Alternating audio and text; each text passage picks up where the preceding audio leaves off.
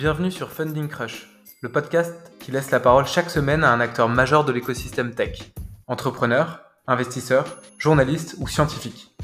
Je suis Jonathan Uzerovici, partenaire chez eVentures, et toutes les semaines, nous menons avec d'autres investisseurs des interviews de 30 à 40 minutes.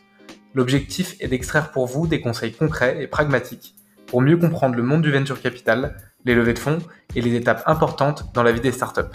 Bonne écoute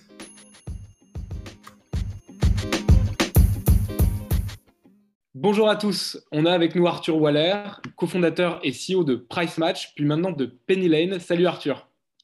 Salut Jonathan.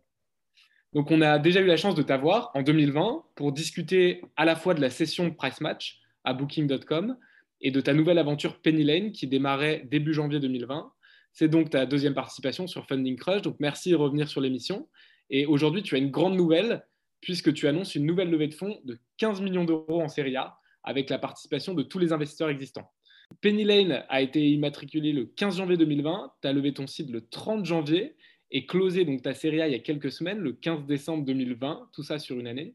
Et ce qui vient avec cette annonce et qui est hyper intéressant aussi, c'est la volonté de faire évoluer votre modèle qui est aujourd'hui, ou du, moins dans les derniers mois, assez lourd opérationnellement, vers un modèle de plus en plus light, SaaS, logiciel. Et donc, on va revenir sur, euh, sur ça aujourd'hui si ça te va. Ça marche. Est-ce que, dans un premier temps et en quelques mots, tu peux revenir sur la mission initiale de Penny Lane et comment justement elle a évolué sur l'année 2020 oui, bien sûr. Alors, la mission qu'on s'est donnée euh, euh, au moment où on a lancé Penny Lane, pour le coup, elle n'a pas évolué, euh, ce qui est plutôt bon signe. Donc, on, s'était fixé au tout début, il y a le fameux framework là avec le pourquoi on existe, why, how et what. et on a s'était fixé une mission et une vision. Et quand on a effectué notre série A et qu'on s'est dit, OK, est-ce qu'il faut faire évoluer le modèle ou pas La bonne nouvelle, c'est que notre raison d'être, le why et la mission n'ont pas évolué ça a toujours été depuis le début de permettre aux dirigeants et dirigeantes d'entreprise d'accéder à tout moment aux bonnes données financières complètes et fiables pour pouvoir prendre les bonnes décisions pour leur business. Et donc ça, c'est euh, immuable euh, et, invariable. Euh, et effectivement, on va pouvoir revenir là-dessus. Ce qui va changer, c'est qu'on a commencé nous-mêmes 100% de notre business aujourd'hui, c'est d'être un cabinet d'expertise comptable, donc de délivrer à la fois du service et de la tech à nos clients. Et euh, on s'est rendu compte, enfin, l'idée c'était toujours de commencer comme ça pour être nos propres cobayes. Euh, et l'idée c'est que demain on puisse démocratiser cet accès à, à ce niveau de service et d'accès à la donnée auprès de toutes les TPE, PME de France. Et ça, ça passera effectivement en ouvrant notre, notre savoir-faire technologique et notre plateforme, non pas seulement aux clients de notre cabinet d'expertise comptable, mais aussi à toutes les TPE, PME et à leurs experts comptables, du coup des cabinets euh, au coin de la rue euh, en France. Donc, vous, quand vous avez commencé, donc vos premiers clients, vos premiers employés, euh, qui étaient-ils? Recruté en fait au début et, comment, comment ça se passait en fait? Qu'est-ce que tu as, délivré comme première promesse aux premiers clients l'année dernière? Alors, donc, nos premiers salariés, c'est d'un côté des développeurs et de l'autre côté des comptables. et on a été voir des, dirigeants de, TPE, PME. Au début, beaucoup start-up Maintenant, c'est assez équilibré entre start-up et TPE, PME plus traditionnels. Euh, et notre promesse, ça a été de dire euh, tu as aujourd'hui un comptable, tu l'aimes bien, mais ce comptable, il utilise son logiciel comptable, souvent Cegid ou Sage, auquel toi, tu n'as pas accès, ou alors si tu as accès, tu n'y vas pas parce que ce n'est pas fait pour toi. Et donc, aujourd'hui, tu es obligé, soit tu n'as pas accès à tes données financières, tu es un peu dans le flou, soit tu es obligé de refaire euh, ton, financial planning toi-même sur Excel, de venir récupérer des données de plein d'endroits différents. Euh, et du coup, tu n'as pas accès à, là, aujourd'hui, à toutes tes données financières. Et donc, nous, notre proposition de valeur, c'était je fais ta compta, comme ton comptable existant, mais en plus de ça, tu as accès à toutes tes données financières sur euh, une plateforme qui les centralise. Et du coup, tu peux prendre les bonnes décisions pour ton business. Au passage, je vais t'aider en te donnant des meilleurs outils pour facturer tes clients et encaisser, pour payer tes fournisseurs, pour piloter ta trésorerie. Donc ça, ça a été notre proposition de valeur jusque-là, qu'on va d'ailleurs hein, euh, garder. Donc l'idée, c'est de, pas, du tout d'abandonner notre business euh, de, cabinet d'expertise comptable. L'idée, c'est de dire, il y a un certain type de clients qu'on va servir nous en direct parce qu'on estime que c'est bah, d'une part sain pour nous de continuer d'avoir nos propres clients pour toujours faire améliorer notre service. Mais l'idée, c'est qu'il y, a un grand nombre d'entreprises qui sont très satisfaites de leur comptable, qui est dans le territoire à côté d'elles, qui connaît déjà leur dossier, et que pour ces entreprises-là, ça fait beaucoup plus sens qu'on vienne leur mettre à disposition notre plateforme pour mieux collaborer entre eux et mieux piloter, plutôt que de venir euh, euh, vouloir être l'expert comptable de cette entreprise. Et, donc au début, et donc le début étant il y a, quelques mois finalement l'année dernière, euh, un comptable pouvait gérer combien de, clients à peu près? Alors, nous, on a décidé de... Notre but, ce n'était pas d'optimiser nos marges. Notre but, c'est avant tout de construire la bonne, le bon logiciel, d'avoir un super niveau de service pour nos clients. Donc, on n'a pas significativement euh, cherché à, augmenter le nombre de dossiers qui peuvent être gérés par un comptable. Et du coup, on est aujourd'hui chez Penny Lane à peu près sur les mêmes ratios que dans un cabinet traditionnel où un comptable peut gérer euh, entre 20 et 35 clients selon la taille des clients en gros. Ok. Et donc, euh, c'est un type de modèle, du coup, en startup qu'on ne voit pas forcément souvent. C'est ce modèle où finalement, euh, tu as des personnes physiques ou voire des, employés, des services euh, qui, vont avoir des marges qui ne sont pas forcément aussi intéressantes que euh, du pur logiciel. Et, du coup, est-ce que c'est quelque chose que vous avez remis en cause un peu dès le début? Est-ce que c'était une stratégie de go-to-market? Est-ce que c'était volontaire ou pas finalement de faire ça? Oui, tout à fait. Alors nous, on sait, d'une part, il y a un point qui est qu'un cabinet d'expertise comptable, euh, tu ne peux pas lui mettre entre les mains un, MVP. Euh, tout simplement, il engage sa responsabilité, il vit dans l'outil.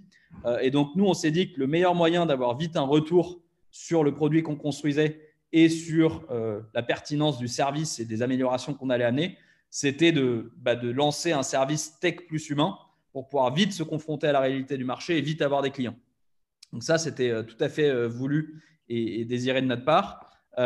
deuxièmement, euh, on pense que comme ça, on a largement bah, accéléré les feedback loops. Donc le fait que quand nos développeurs développent une fonctionnalité, on a les comptables qui, dans l'instant, vont pouvoir sur Slack dire euh, c'est bien, c'est pas bien, beaucoup plus rapidement euh, et, en leur prenant plus de temps au passage que ce qu'on pourrait faire avec un cabinet d'expertise comptable tiers qui serait juste un, client ou un pilote de Penny Lane.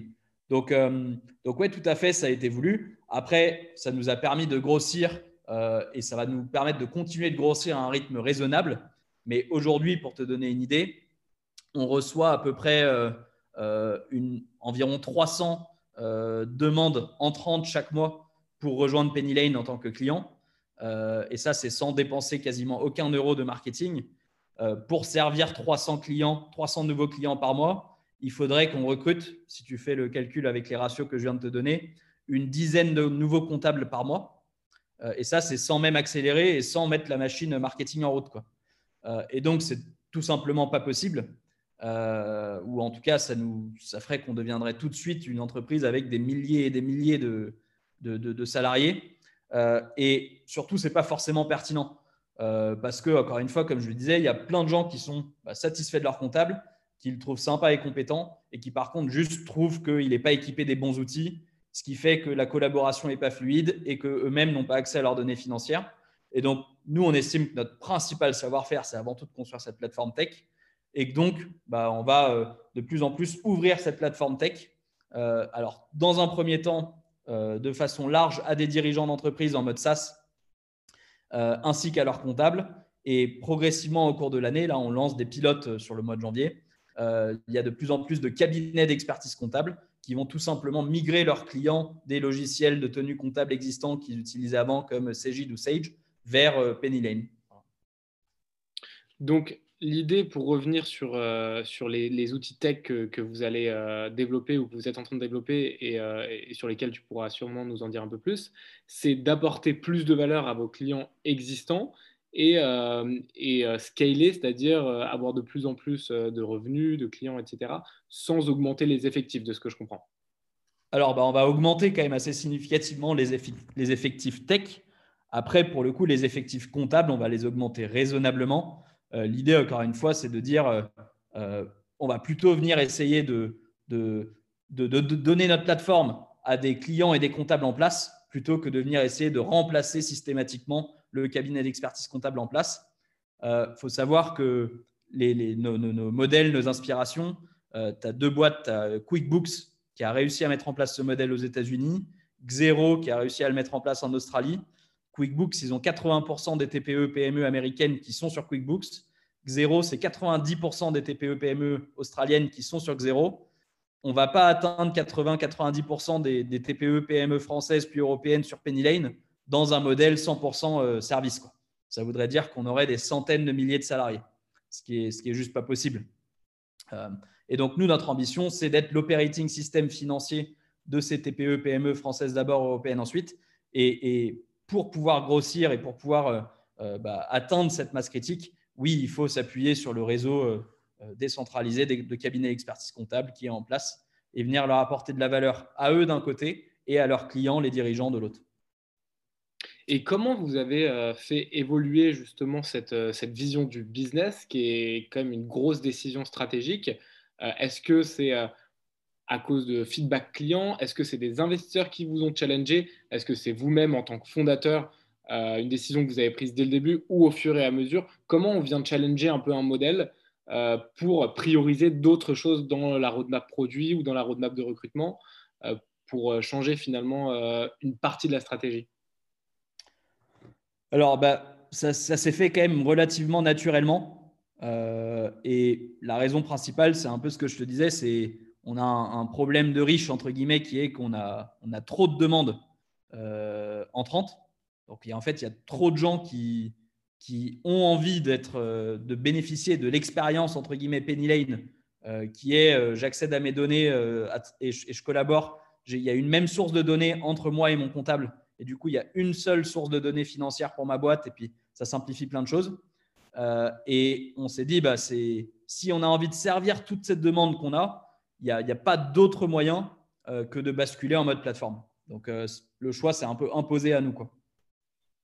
Et donc, sur la plateforme, en plus du, comptable finalement euh, que, vous offrez aux clients, quelles fonctionnalités on, à quelles fonctionnalités on pourra avoir accès? Qu'est-ce que vous allez faire de plus finalement qu'un comptable ne fait pas aujourd'hui? Donc, aujourd'hui, un comptable en France, il utilise un logiciel et son client n'a pas accès à ce logiciel. Euh, donc nous, ce qui, change, c'est qu'un client qui utilise Penny Lane, lui ainsi que son comptable, ils collaborent sur un même outil, sur une même plateforme. Et donc, le dirigeant va accéder à des vues qui correspondent à ses besoins, à lui ou à elle. Euh, donc, ça va être, euh, on a aujourd'hui un outil de facturation. On a 50% de nos clients qui facturent leurs clients depuis Penny Lane et on leur facilite bah, l'édition du devis, de la facture, l'envoi de cette facture, euh, derrière la relance, donc visualiser les factures euh, en retard ou pas, et le rapprochement bancaire, donc pouvoir pointer la facture va avec tel paiement. Euh, on permet ensuite de payer ses fournisseurs. Et ça, on a lancé là récemment avec Conto notamment une nouvelle fonctionnalité qui permet du coup de suivre toutes ces factures d'achat dans la plateforme et de les payer carrément sans, aller se connecter dans sa banque depuis la plateforme Pennylane. Et ça, ça a le grand, grand avantage de automatiquement rapprocher, réconcilier la facture avec le paiement. Euh, et enfin, piloter sa trésor. Et donc, en fait, ce qu'on voit, c'est que souvent, hein, ce qui aide le dirigeant aide aussi son comptable. Euh, et donc, le but, c'est vraiment juste de ramener tout ce monde euh, sur une même plateforme, une même source de données, faire que les deux puissent collaborer de façon moderne, donc que tu puisses, que ton comptable il puisse te taguer sur une facture et dire ça c'est quoi, je comprends pas, et que toi tu puisses lui répondre euh, plutôt que chacun ait son outil de son côté et, ne se comprenne pas vraiment. Et du coup, ce qu'on aide vraiment, c'est d'une part le dirigeant à reprendre le contrôle de ses finances et de l'autre, le comptable, on l'aide à gagner du temps, à délivrer plus de valeur à ses clients et du coup à passer plus de temps, lui, sur son rôle premier qui est le rôle de conseil et de, tiers de confiance, de médecin de famille du dirigeant de PME. Donc, j'imagine que quand il y a autant de sujets à adresser, euh, puisqu'en termes de, gestion euh, à la fois côté comptabilité, mais aussi financière de ton entreprise, il y a énormément en fait, de fonctionnalités dont tu as besoin, potentiellement des dashboards. Euh, donc, tu as le côté un peu service consultant d'un comptable physique aussi. comment on décide quand on est une entreprise comme la vôtre qui veut devenir justement ce que tu as appelé l'OS, je crois, donc le centre de ce système financier des TPE, des PME, des startups, etc. comment on, priorise en fait euh, les fonctionnalités à faire? Euh, sur quoi on, décide que, tel aspect a de la valeur ou pas, sachant que vous avez commencé par une fonction qui est peut-être entre guillemets un peu plus commoditisée, qui existe déjà, qui est justement le service d'un comptable diplômé, etc., et que vous allez de plus vers, vers des produits un peu plus tech. Comment comment tu organises en fait ta product roadmap, ta stratégie produit d'offres, sachant qu'il y a énormément de choses que tu peux faire finalement? C'est ça. Notre, principal challenge, je dirais qu'il n'y a, rien de, forcément euh, révolutionnaire qu'on est en train de construire. Euh, alors, je, à, noter quand même que tout ce qui est comptable est très compliqué. Ce n'est pas révolutionnaire, mais c'est extrêmement complexe. Mais il n'y a rien de révolutionnaire. On n'est pas en train d'envoyer une, fusée sur la Lune, on est d'accord. Euh, le principal challenge, c'est de mettre toutes ces briques ensemble au même endroit. et pour nous, c'est le principal pain point de nos users, que ce soit comptable ou dirigeant, ils nous disent en fait, je, perds un temps incroyable euh, à aller chercher la donnée à plein d'endroits, la réconcilier, essayer de comprendre pourquoi dans tel logiciel ça me dit ça et dans tel autre logiciel ça me dit euh, quelque chose de différent. Euh, donc c'est vraiment ça le, pain point principal qu'on essaie de résoudre. Et du coup, nous, quand on construit notre roadmap, on regarde, on utilise beaucoup le framework des, jobs to be done. Donc, quels sont les, jobs que nos users euh, ils, veulent, euh, ils veulent performer avec notre outil. En tant que dirigeant, euh, tu as principalement quatre jobs, to be done d'un point de vue admin et finance, qui sont, comme je le disais, facturer, encaisser tes clients, payer tes fournisseurs, piloter ta trésor et dormir tranquille parce que ta TVA, ton bilan, ton compte de résultats sont, sont clean. Et en tant que comptable, tu as pas mal de jobs qui vont être que tu veux que, que, tes clients soient satisfaits. Euh, donc, tu veux répondre vite aux demandes de tes clients, tu veux que tes clients aient accès à leurs données euh, financières, tu veux euh, toujours respecter tes obligations déontologiques et professionnelles. c'est une profession qui est hautement régulée, donc toujours être à l'heure, savoir où tu en es de tes déclarations obligatoires. et il y en a beaucoup en France, donc ça c'est le deuxième point. Comme tu engages ta responsabilité, tu vas pouvoir réviser ton travail à tout moment, donc avoir ce qu'on appelle des outils de révision.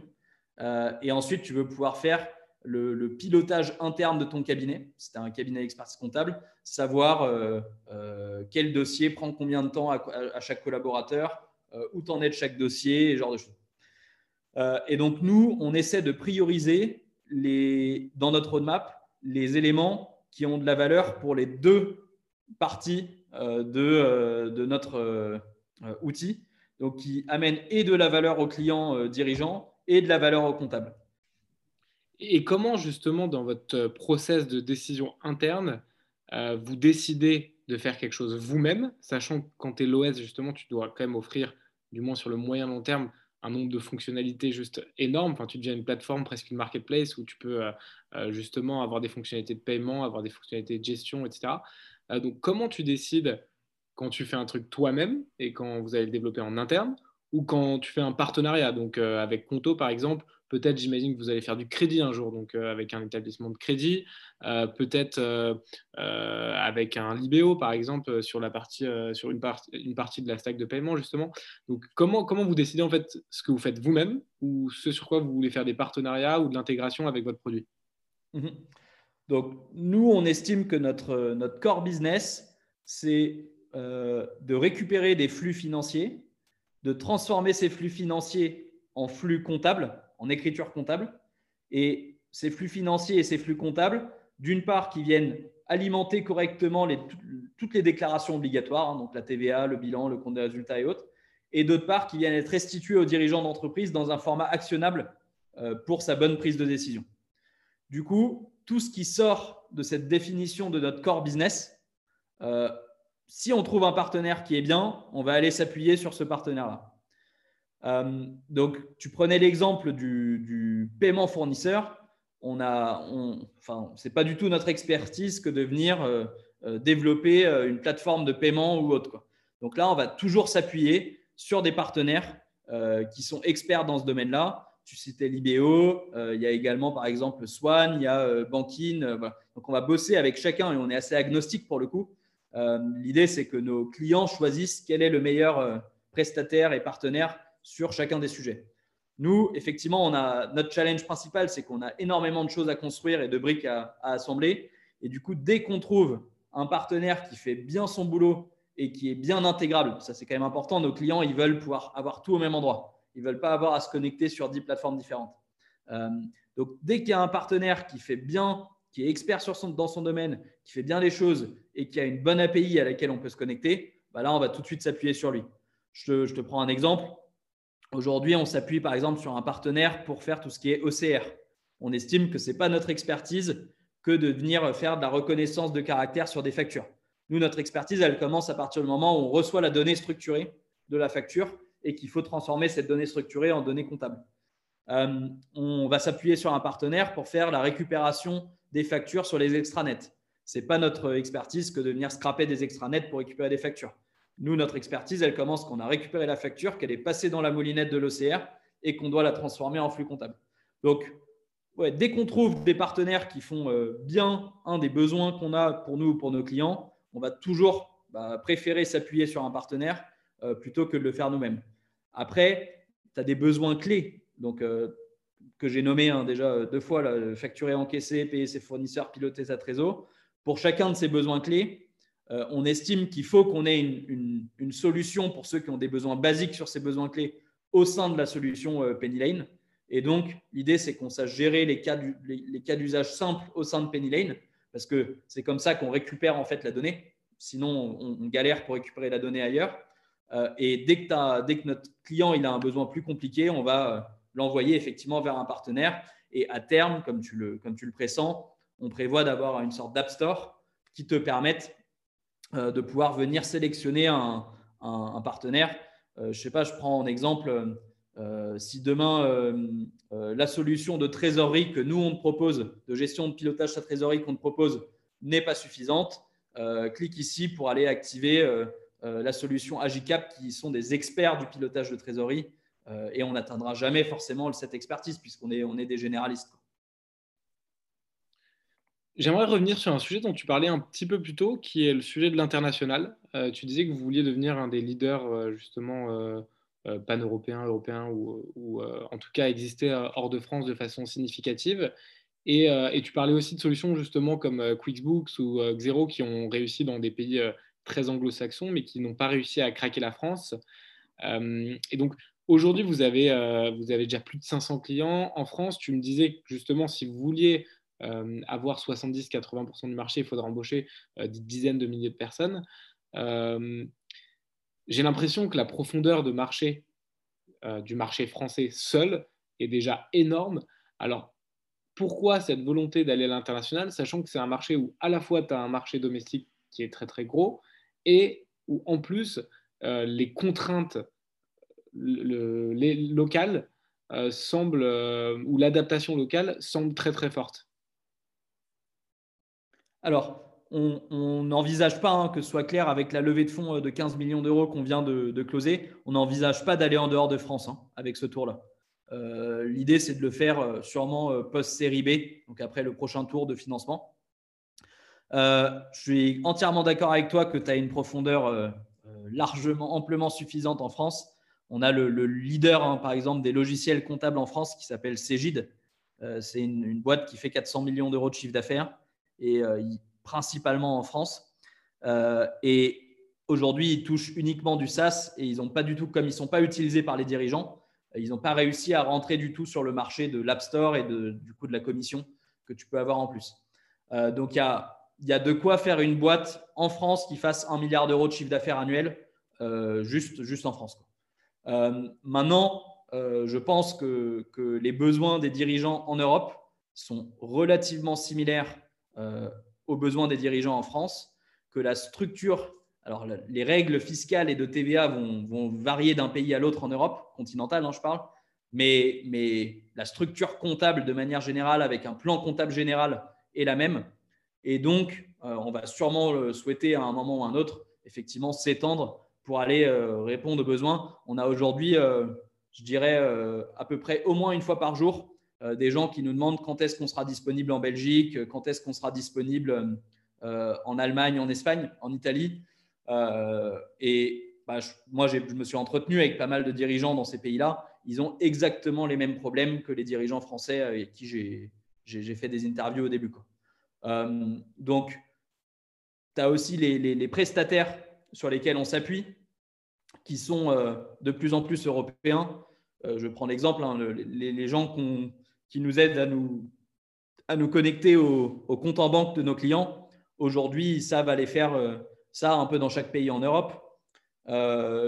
donc, ce qui va vraiment changer d'un pays à l'autre, ça va être les règles comptables et fiscales locales. Et ça, on a prévu de s'y attaquer euh, euh, d'ici 18, euh, 18 ou 24 mois. Et j'aimerais du coup revenir sur les, milestones un peu de l'année 2020, qui est l'année où vous avez monté la boîte, prouvé que vous avez l'attraction, levé un seed, puis levé une série A. Donc grosse, grosse année pour vous l'année 2020.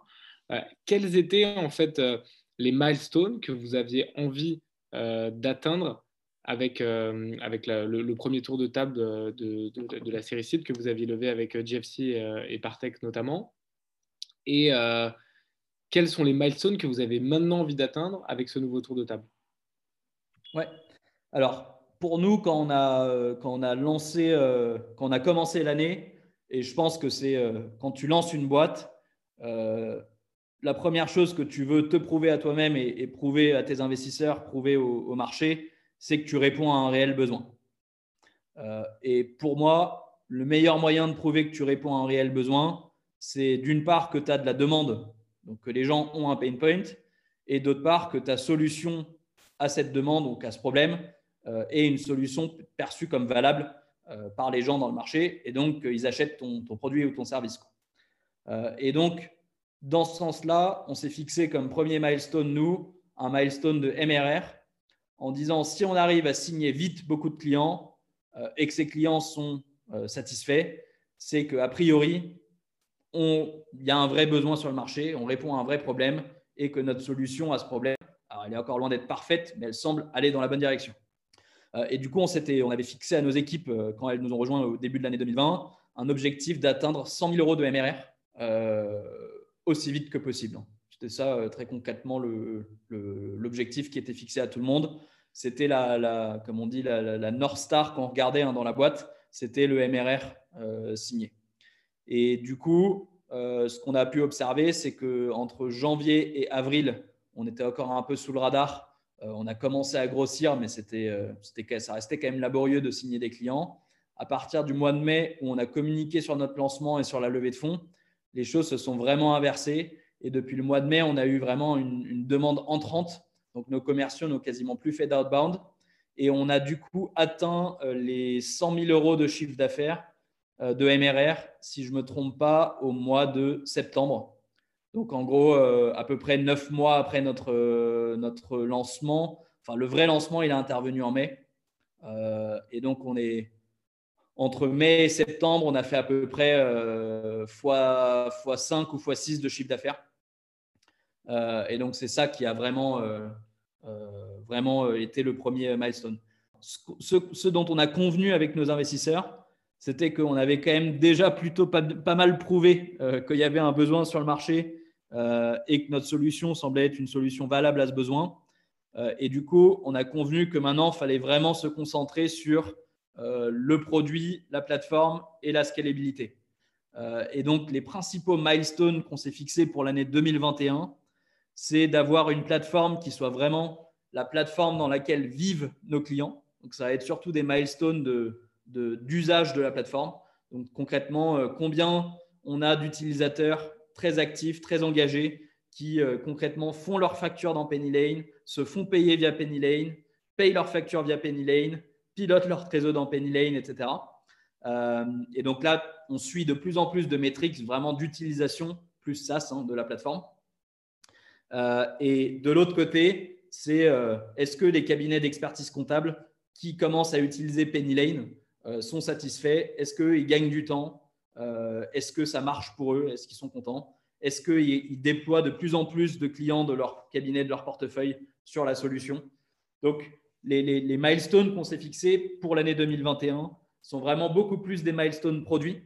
Et c'est assez inhabituel parce que on, a, c'était un, point important pour, pour, faire notre série A. Souvent, un investisseur de série A, il va dire euh, euh, voilà, moi j'investis, je veux une, une, inflexion de la courbe de croissance, j'ai envie que vous passiez de 100 euh, 000 euros à 1 million d'euros de MRR ou ce genre de choses. Quoi. on a bien dit à nos investisseurs que nous, on avait un peu, entre guillemets, fait le boulot de regarder le MRR jusque-là.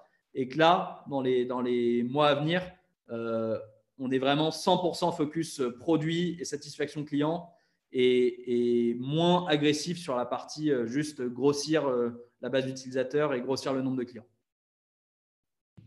Et justement, dans ce process euh, de levée de fonds qui a été ultra rapide, j'imagine que tu as rencontré plusieurs ou pas mal d'investisseurs.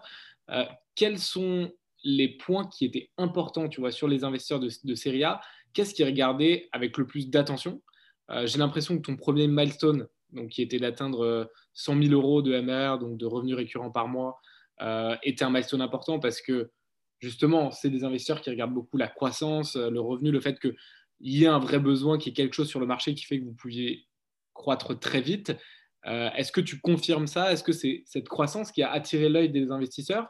Et donc que ça valait le coup de passer par un modèle un peu ops pour aller vers un modèle de plus en plus produit. Euh, Est-ce que l'inverse, justement, aurait peut-être été une mauvaise décision du coup?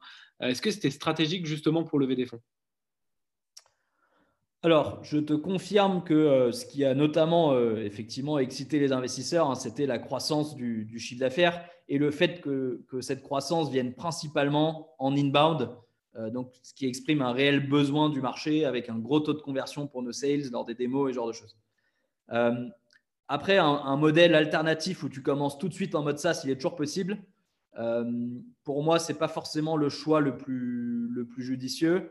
Euh, l'exemple que j'aime souvent prendre et que j'ai donné d'ailleurs pendant mon, roadshow aux investisseurs, c'est euh, dans la banque, Memo Bank versus Conto.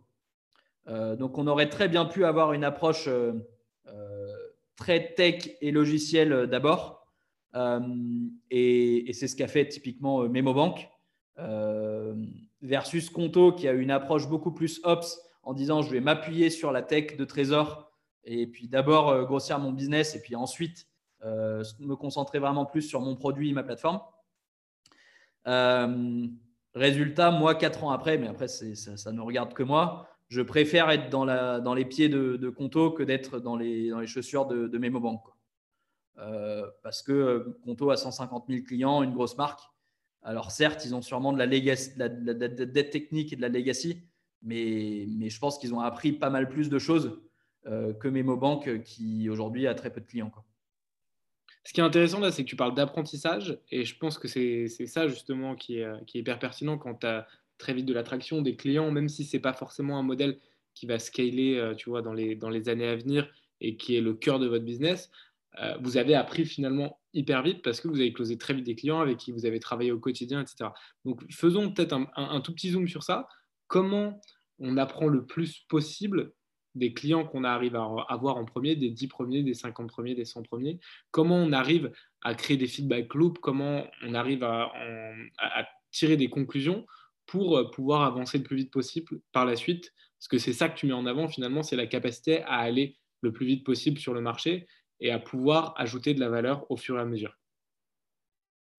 Ouais, très clairement, pour moi, le, principal intérêt de, de, se frotter à la réalité du marché, c'est de comprendre ce qui fait ce que sont vraiment les pain points des gens. Parce que entre ce que quelqu'un te dit pendant une, une, sorte de recherche utilisateur et le moment où il doit sortir sa carte bleue pour payer un service, il y a quand même toujours une différence. pour moi, ça, c'est le, premier, euh, premier point important. Et après, c'est effectivement avoir des vrais utilisateurs sur ton produit alors, je pense que d'une part, ça te permet d'apprendre beaucoup plus vite. Et puis après, c'est juste aussi beaucoup plus motivant. Je sais que nous, nos développeurs, euh, quand, même si ça reste des développeurs et ce pas des gens qui sont drivés par euh, des chiffres commerciaux et autres, de savoir que le produit qu'ils sont en train de construire, euh, il y a 500 entreprises qui l'utilisent et que en moyenne aujourd'hui, un client de Penny Lane, il se connecte une fois tous les trois jours à la plateforme.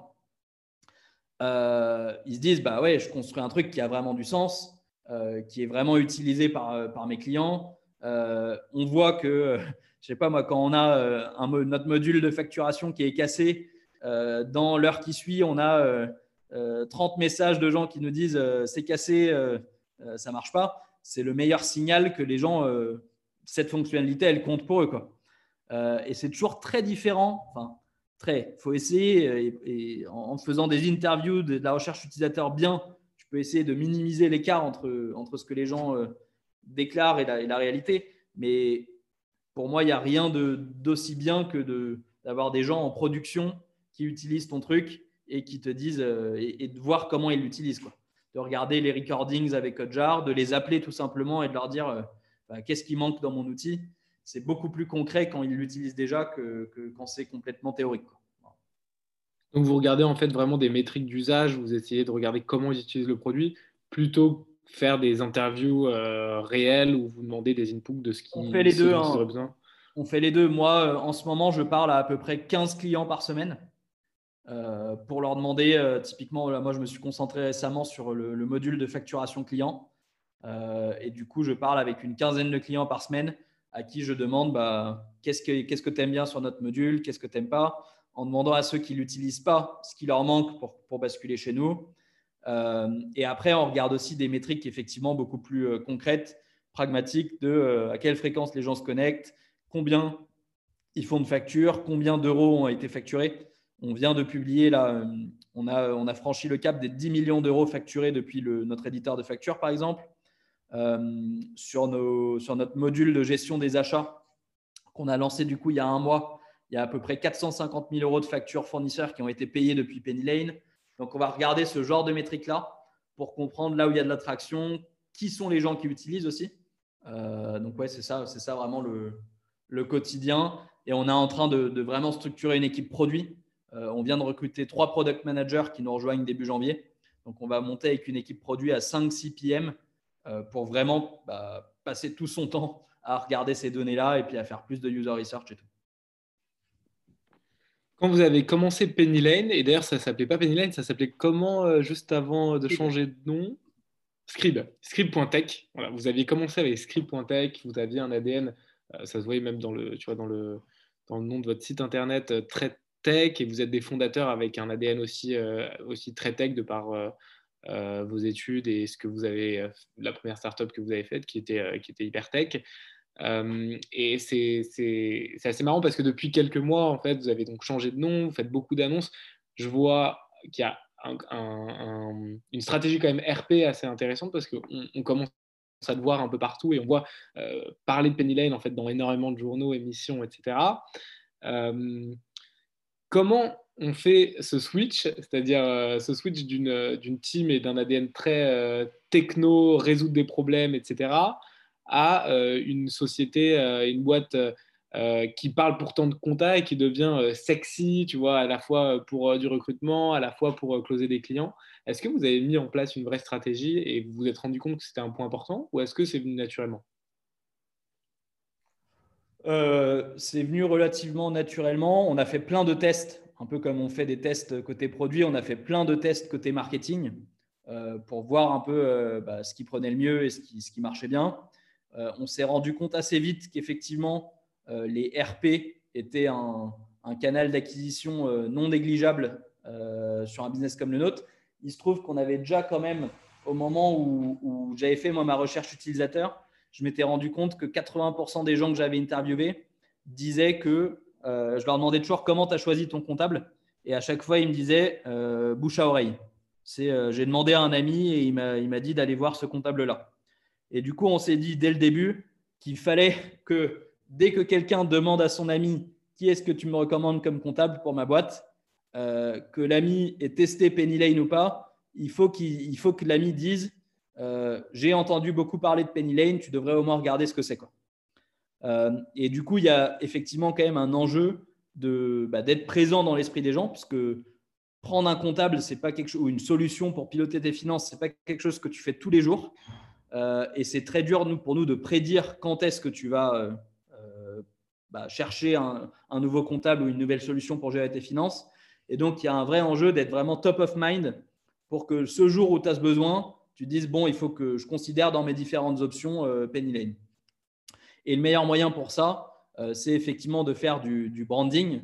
Euh, euh, et, on s'est inspiré hein, pour ça. On n'a pas réinventé la roue. Tu étais notamment investisseur, toi, Jonathan, dans, la boîte Swile, par exemple, qui, pour moi, a, été pionnière dans, rendre un truc qui n'est pas forcément sexy à la base, les tickets resto, Il y a Alan qui a fait ça aussi très bien pour la mutuelle. rendre un sujet pas très sexy assez sexy. Le meilleur moyen de faire ça, c'est de parler de tes clients. donc, pas parler de toi, mais parler de tes clients. Et puis de, parler de leurs besoins, leurs, besoins et leur, leur réussite au quotidien. Quoi. Et donc, on a, on a vraiment, euh, nous, de notre côté, euh, essayé de mettre vraiment, d'appuyer sur les histoires de nos clients et de ne pas parler de compta. Euh, si tu vas sur le site d'Alan, effectivement, tu vas pas voir, il ne parle pas de mutuelle. Hein. Alan, il parle de, bien-être au travail, de, santé, de genre de choses.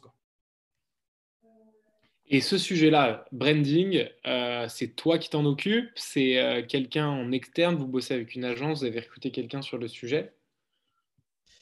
Alors, on a euh, actuellement une freelance qui gère nos RP. Euh, et ensuite, sur la partie euh, marketing, on est actuellement en train de, recruter activement notre futur CMO.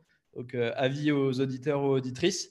Et, actuellement, c'est principalement moi parmi les cofondateurs qui, gère la partie marketing. on a Jean qui est sur la partie grosse acquisition euh, et on a euh, Fanny qu'on vient d'embaucher pour, euh, janvier. Et aujourd'hui, notre équipe marketing et tous les forts marketing qu'on a fait, c'est assez artisanal. Ok. Bah, écoute, c'était hyper intéressant en tout cas comme feedback. Je vous souhaite évidemment beaucoup de, succès et de réussite. J'envoie du coup le message aux auditeurs et aux auditrices de, passer sur, sur Penny Lane. Et ils auront peut-être une petite réduction s'ils viennent de la part de Funding Crush. Euh, et, donc, je te souhaite euh, une très belle année 2021, euh, encore meilleure que 2020. Merci beaucoup, Jonathan. Super, à bientôt. Salut. Vous avez écouté cet épisode de Funding Crush jusqu'au bout. Si vous voulez contribuer au développement du podcast, abonnez-vous et partagez-le à quelques personnes de votre entourage. Et si vous voulez recevoir un épisode dans votre boîte mail toutes les semaines, envoyez-moi un mail à john, j -O -N, À très bientôt